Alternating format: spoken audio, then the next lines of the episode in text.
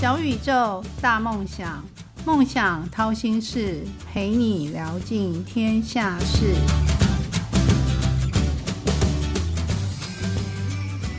欢迎来到梦想掏心事，小宇宙，小小问大大，我是主持人王小小，跟您一起聊尽天下事。现在在收听我的节目的听众们。是不是知道一百一十三年度的学科能力测验快要到了呢？在明年的一月二十号就要举行的学测，小小这边特别邀请了升学辅导专家来做一个专题，就是考前三十天的一个攻略。那今天帮大家邀请到的一个嘉宾是社会科的名师张雪莹老师，张老师欢迎来跟大家打招呼。哎，大家好，啊，我是张雪云啊，我是附中的退休老师。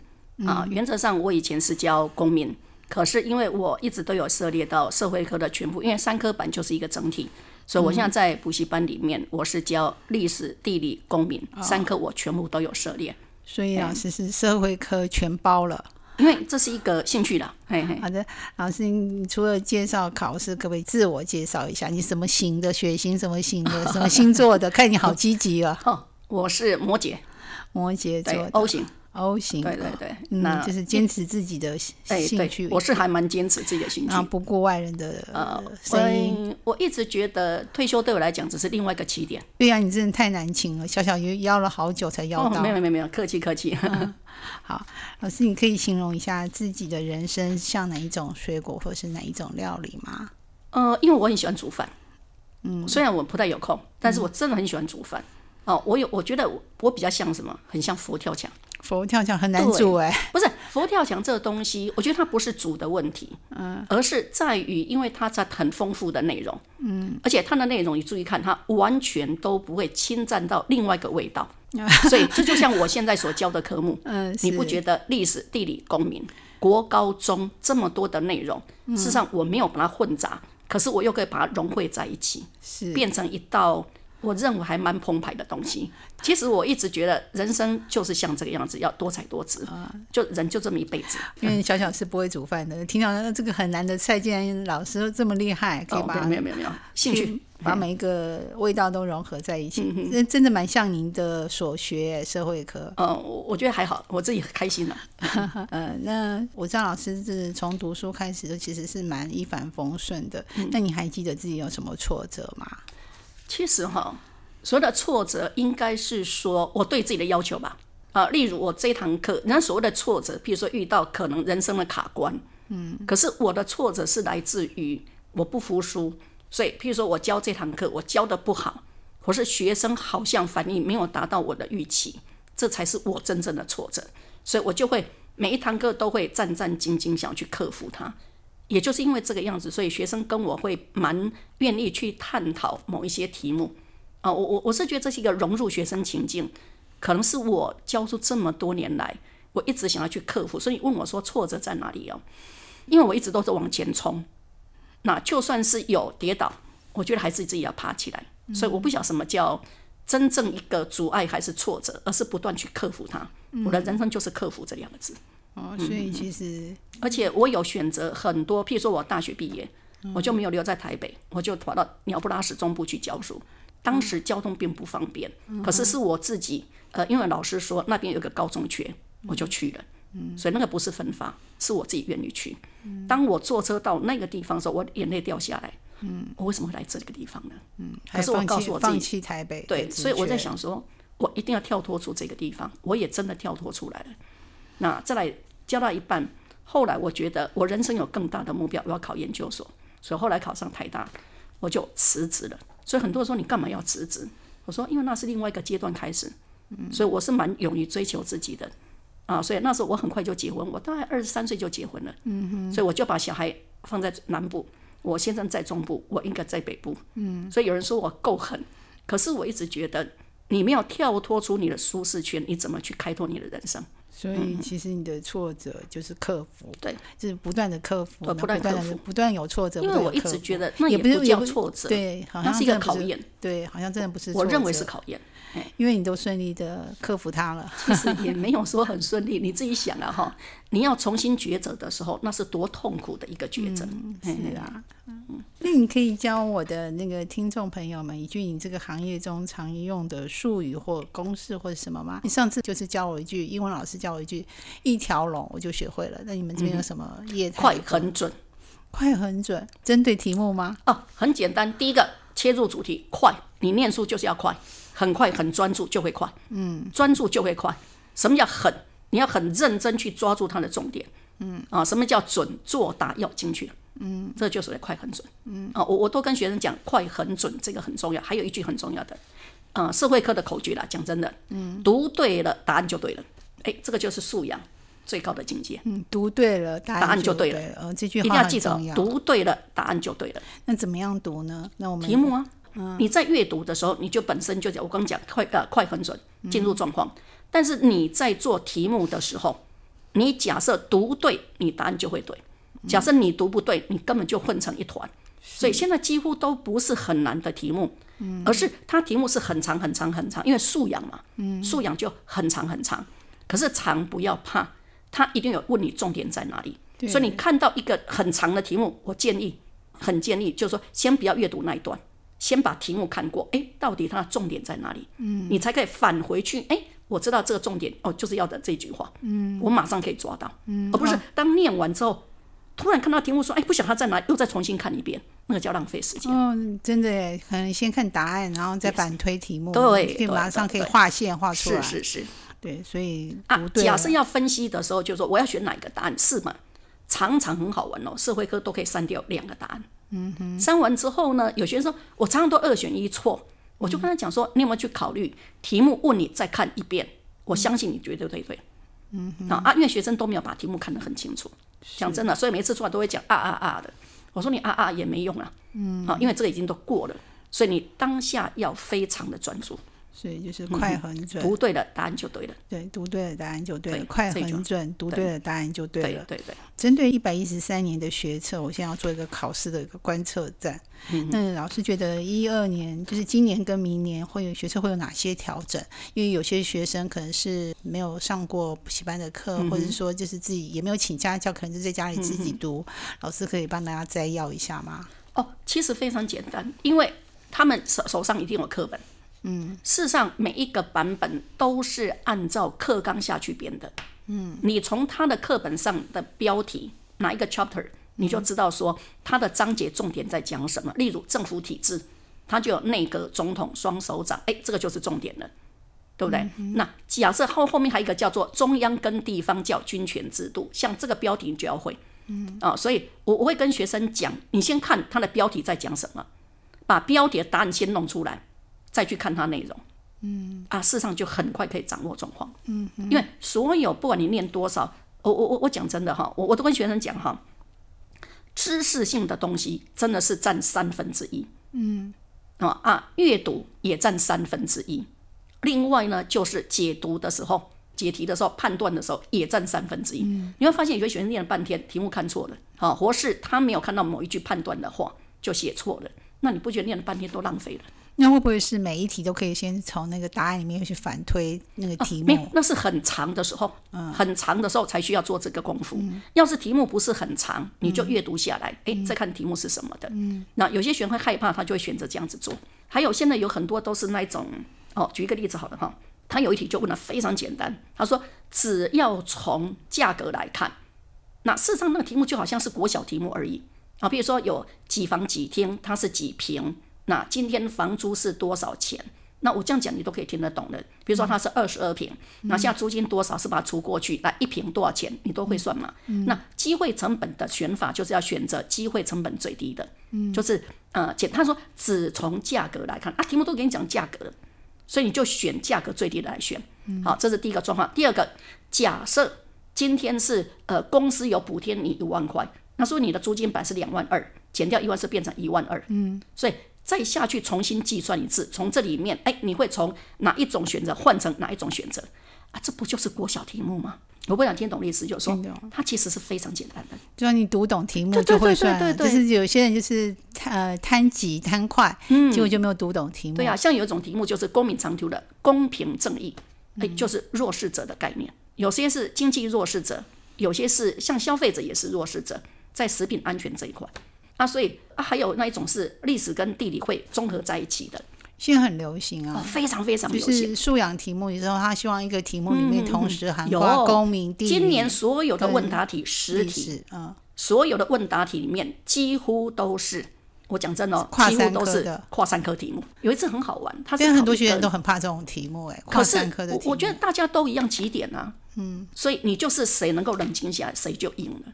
所以我才会讲说，知识性、阅读性、判断性各占三分之一，嗯，啊，所以知识性，但你课本上一定要看嘛。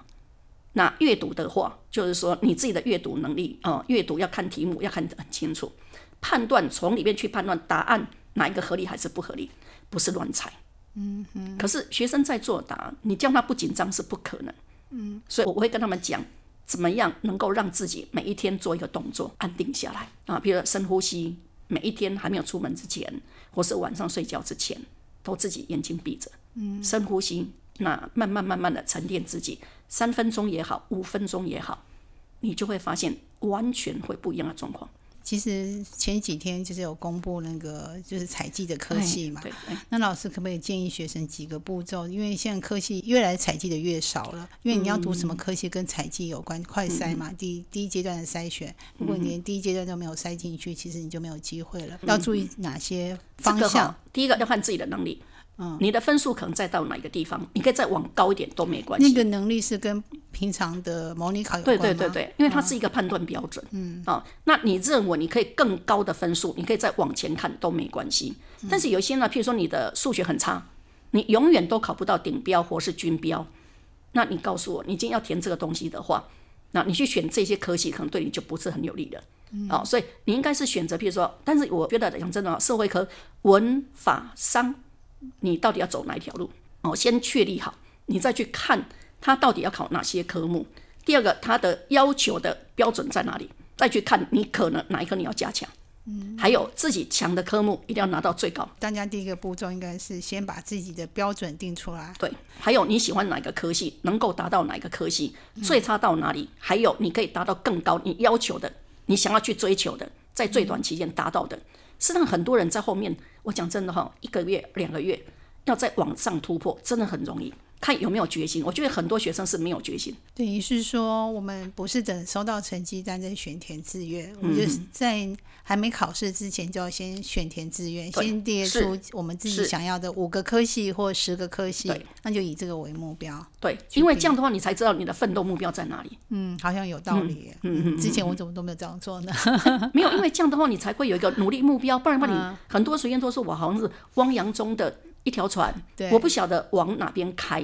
可是你有没有发现，我这样就有一个目标了，这就是我追寻的目标。我的模拟考，我现在就考十三级，可是这一科我要考到十四，甚至我要考到十五？就满积分啦。对呀、啊，所以你不觉得这就是一个追寻的目标吗？其实其实现在只剩下一个月了，能、能多考两积分是很不容易的。嗯当然嗯当然但是成绩又差很多学校。不过我讲真的哈，假设你的方式对了，真的是可以的。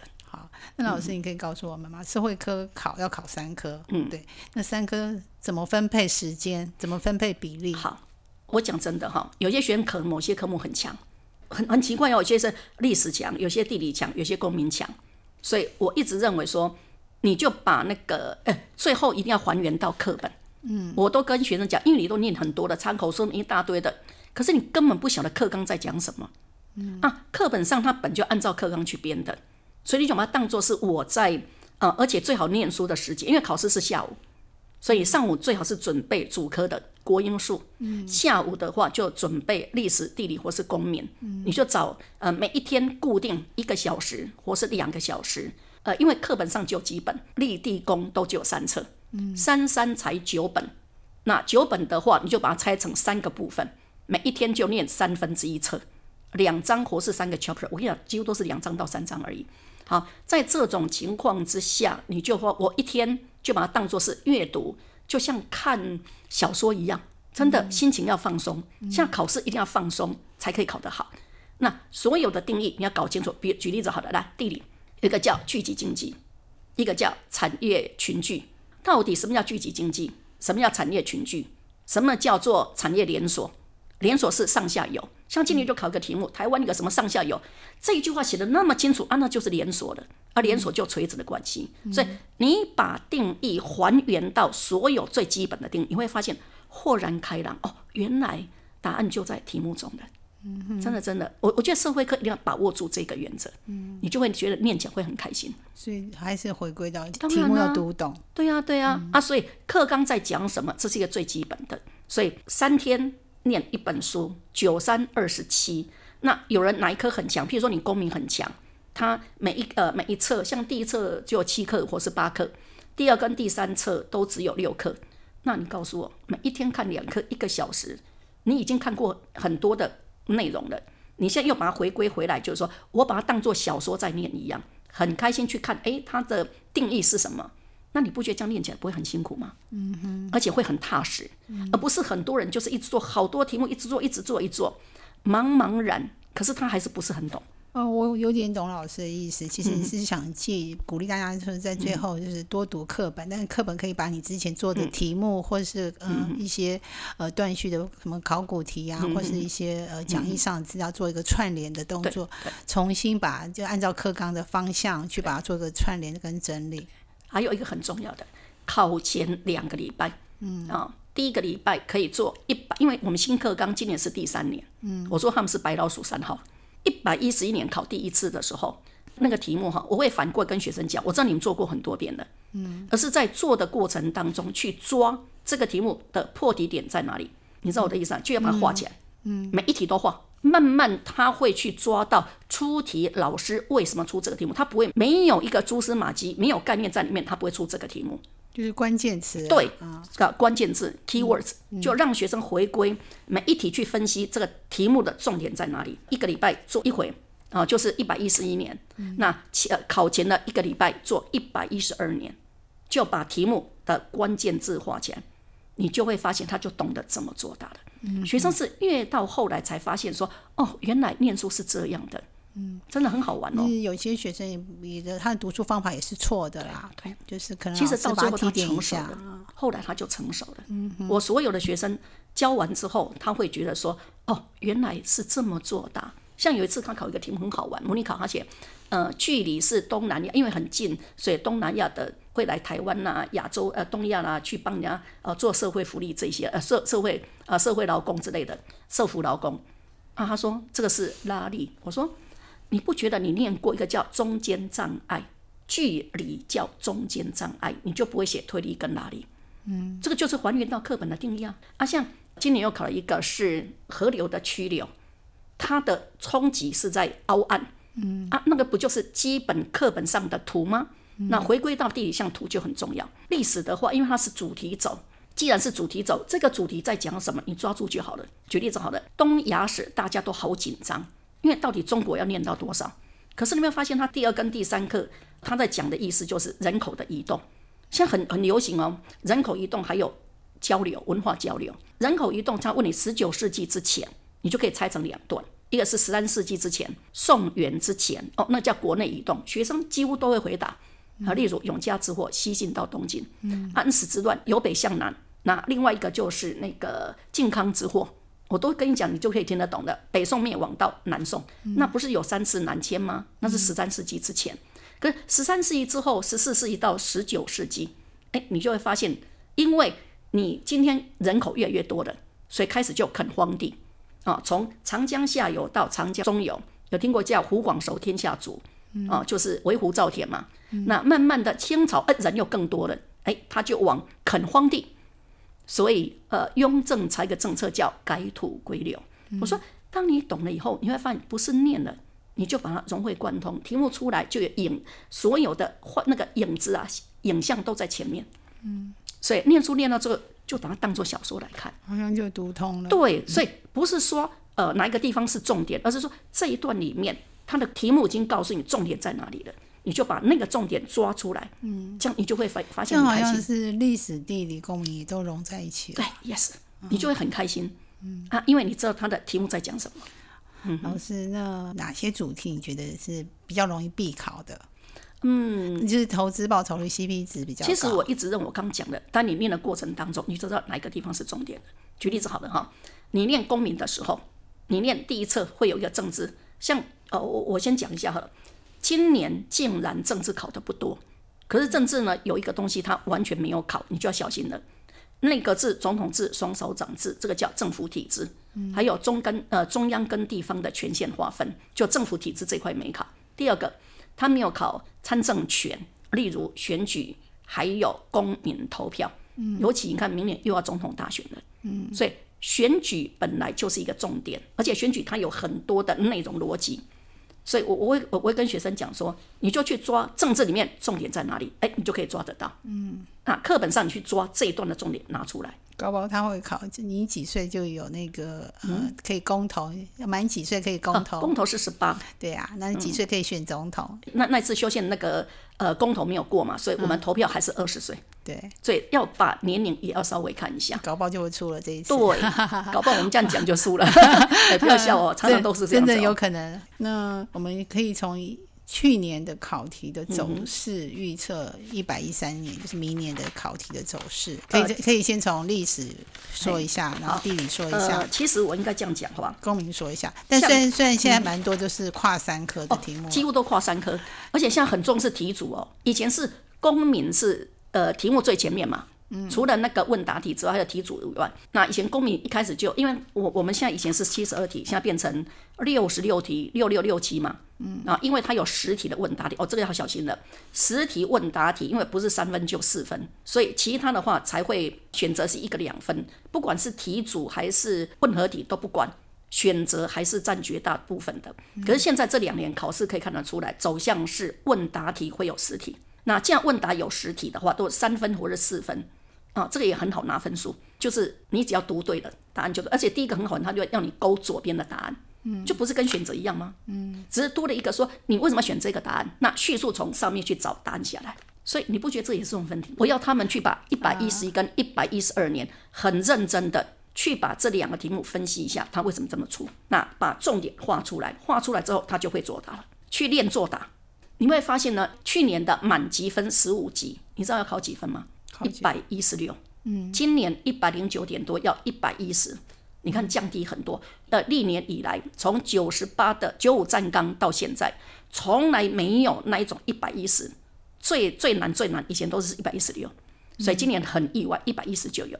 那为什么？学生不会作答，而且这次作答又很夸张，十题里面哈会有几题要画线的，你知道画线或是画图的。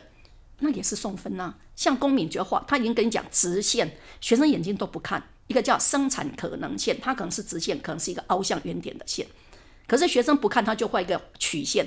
他明明题目都跟你讲画直线，那你是不是画直线就好了？嗯，对不对？还有一个，他会跟你讲说不是粮食不够，那就代表他没有充分运用。这个都是他们学过的啊。嗯，就在把这条线随便，它有六个点嘛，从这三个点里面的随便哪个点画出来。那只要把 P 点在里面就可以了，代表没有充分运用。嗯，三分这么轻易拿到，而且是里面可以画三条线，随随便一条哦，就有三分了。好，还有另外一个东洋跟西洋，它已经是穿过婆罗洲，可是它的题目是问你民国初年的学者他的说法，他已经都跟你讲了，是从越南或是哪里，他都已经给你讲，就按照地理的位置。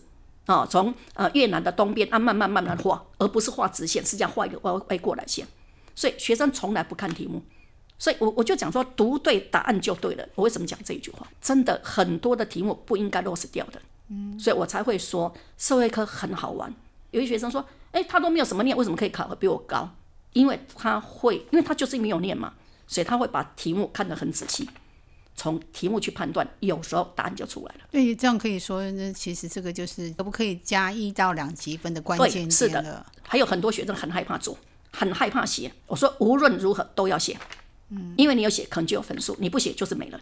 啊，你不觉得啊？不写没有分数，有写可能有分数啊？为什么不写？而且一百一十分钟要做六六到六十七题，后面又有手写的，一题的啊时间大概阅读的时间最多就一分钟。真的会让你卡关的先跳过啊、但是画卡小心，不要就这边又继续的连下去了，没有把它跳掉。所以自己平常就要做一些功夫的。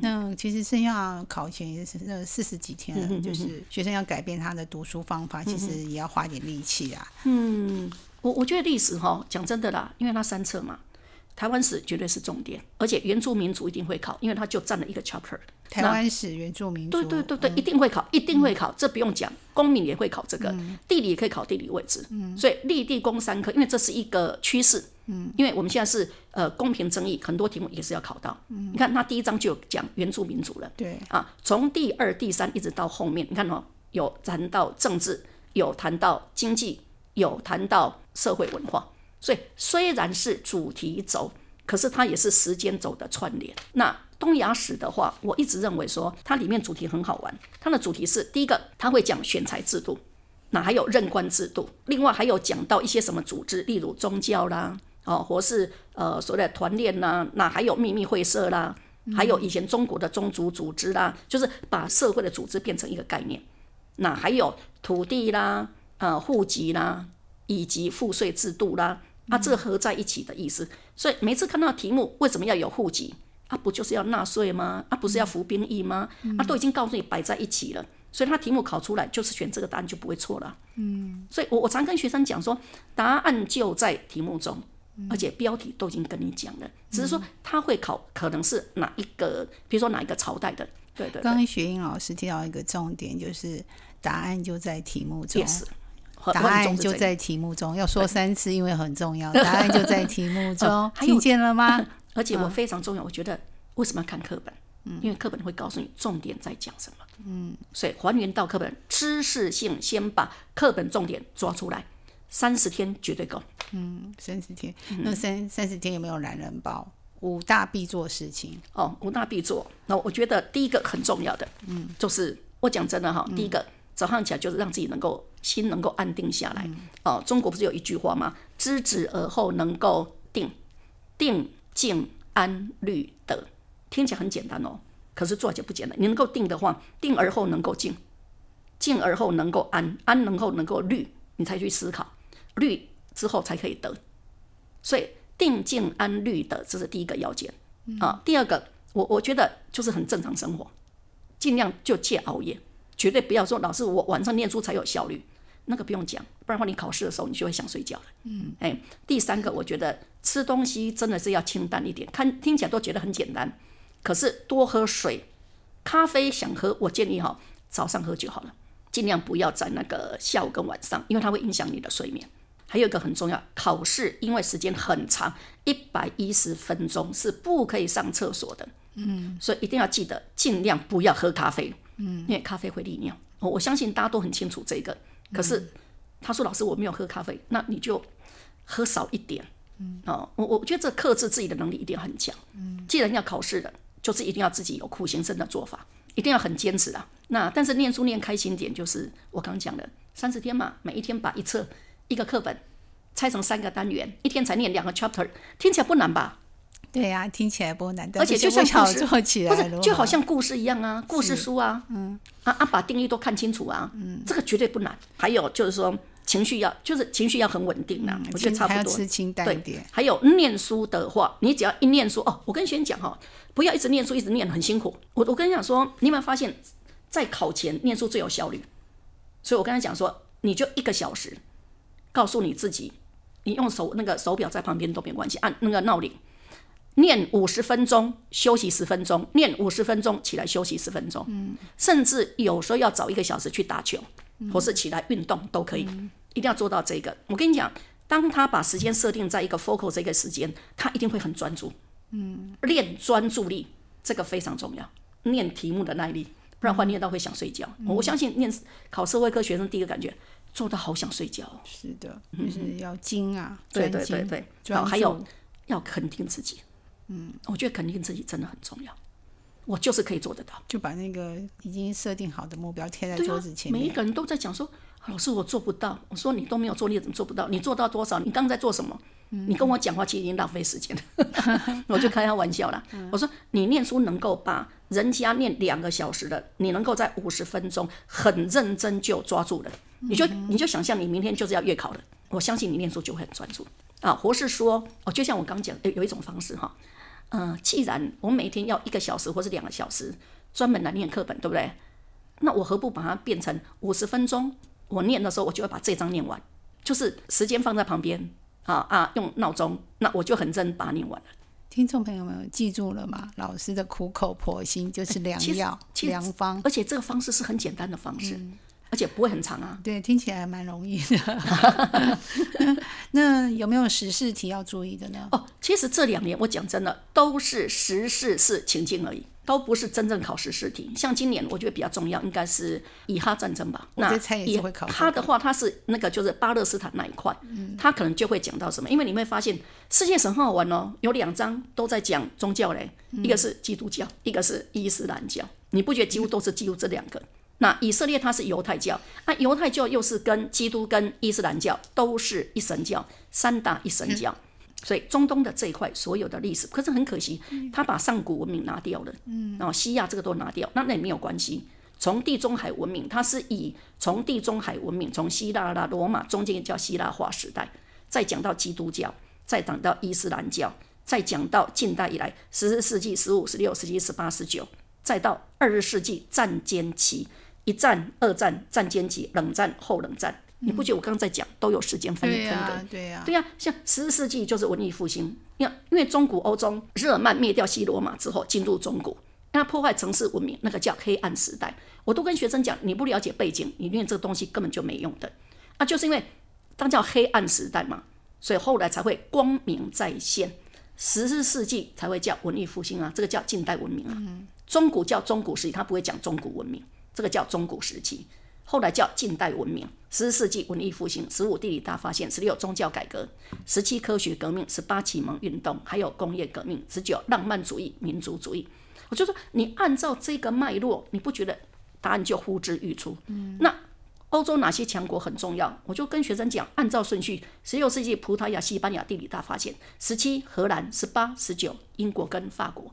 我说哪一个题目不是按照这个规则？你我这样讲就可以听得懂了。嗯，那学生抓题也是很快。前几天小小才土耳其回来，那那而 而且我是去那个东南部，就是靠近亚西亚这边，就是大家就说哦，现在不是战争很激烈吗？会不会影响到你们？我说其其实我去看是还好，因为那边的地区其实就是宗教的问题比较大。信仰的问题，嗯，对，战火来源都是在，而且你看看，它有一个叫伊斯兰教，一个叫什叶派，嗯，哦，那为什么会这样？但有一些历史背景，我们不能讲论断谁对谁错，嗯，因为一个导火线就是一个点了，对不对？哦，所以他讲 IS 国，哦，还有盖盖达组织，嗯，还有阿富汗那个塔利班，嗯，对不对？现在还有一个叫哈马斯，嗯，你不觉得都是跟宗教有关？对啊，那些都是宗教有关。所以你说十四题是激烈的，太激对啊，像前几年考的题目都是考 COVID nineteen 啊，其实都不是考 COVID nineteen 怎样，而是说从 COVID nineteen 告诉你它人口是怎么移动的，来发生哪些事情，会有什么结果什么一大，都是情境入题，所以不用担心。老师，你可以给现在在收听小小节目的努力到唱的学子。一些鼓励的话吗。哦，我一直从我大学到现在，嗯，我看了一句话，我一直很喜欢，嗯，所以很多人要我帮他写毕业纪念册，我一定会写这四句话：正确的想，实在的做，嗯，深刻的学，愉快的活，嗯，这是我人生座右铭，嗯，我也送给学生。最重要是愉快的活，当然，对，当然，其实当你念书念到很愉快的时候，你会发现它就是一种乐趣，就像老师一样，我觉得老师在。讲跟小小讲那个哪些是重点的时候，老师都是微笑的。我觉得你把书读通了，你就是变得很快乐的一个社会。我我常会反问学生：你们觉得这个答案是什么？我现在问你的是什么？真的真的，其实我我觉得我很喜欢反问学生，因为在很少老师是可以三科统一同时会的，我会找逻辑，所以这蛮适合现在考题的趋势。对对对，所以像我经济学会跟他们讲，价格就是点的移动。只要是线的移动，有十六种画法。我相信很多老师不晓得什么叫十六种画法。嗯，我的学生不用画就可以用笔的。嗯，我都会课堂上跟人比，就说：“哎，我们来做运动，蛮有趣的。”我我觉得学习本来就是应该有一个乐趣在里面。对，要快乐的活。对对对对，而且当你念到懂了，你已经会作答了，你就觉得很开心。嗯，所以我学生还有人念分科是念到很累很累，他说：“老师，我真的可以知道什么叫苦尽甘来。嗯，我真的懂得念书的乐趣了。哦，那就是我觉得很开心。嗯，就得知你的真传了啦。哦，没有没有，这这个是开心的事情，真的是开心的事情。好。很快的，今天小宇宙小小问大大节目要进入尾声了。谢谢张雪莹老师来到小小节目中的分享。那老师，你可以用一分钟帮今天的社会科考前攻略做一个小小的总结嘛？只有一分钟哦。很简单，就是我刚把今天所重点讲一下。第一个，作息一定要正常。你的那个主科可以摆上午，嗯，那你的副科可以摆下午，没有关系。嗯，那第二个就是说。你还是一样，我刚刚讲三十天的时候，把课本再重新看过一次。那还有三十天看这个东西，这个叫知识性。第二个，你要练阅读跟判断能力。那阅读跟判断能力怎么判断？我刚也讲了，考前第二周做一百一十一年的学测题，你不是做题目而已，要把关键字画出来。为什么他为什么要选这个答案？它的关键字在哪里？这样反过来去抓关键字。前一个礼拜。啊，做一百一十二年，再把关键字画出来。第三个问答题，答案就在题目中。嗯，你今天第一个，它就是选择了嘛。左边它不是有框框要打勾吗？嗯，那这个部分呢，勾完之后，你就要右边的叙述。记得哦，十个字之内的，一般都是写专有名词。不用解释太多。假设要写二三十个字，很多都从上面抓下来，嗯，所以不用担心，答案就在题目中。对，老师一直强调答案就在题目中，所以读对答案就对了，一定要把题目读对。对对对对，好的，嗯。谢谢张雪英老师。美好与成功都不是偶然，曲曲折折的闲心事，到底练了什么绝学，占了什么秘方，才能够一路向梦想靠近呢？快来掏心事，用一杯咖啡的时间，小宇宙小小问大大，与你一探究竟。谢谢今天的社会科名师张雪英老师来到节目中的分享。老师，我们要跟听众说再见了。好，非常非常感谢哈。好，再见。也希望大家能够考得非常非常的好，开心点。开心点，嗯，快乐的活，对，那还有一点重点很重要哦，答案就在题，答案就在题目中，这个是我的名言。好，谢谢老师，OK，拜拜，OK，拜拜。梦想掏心事，掏尽天下事。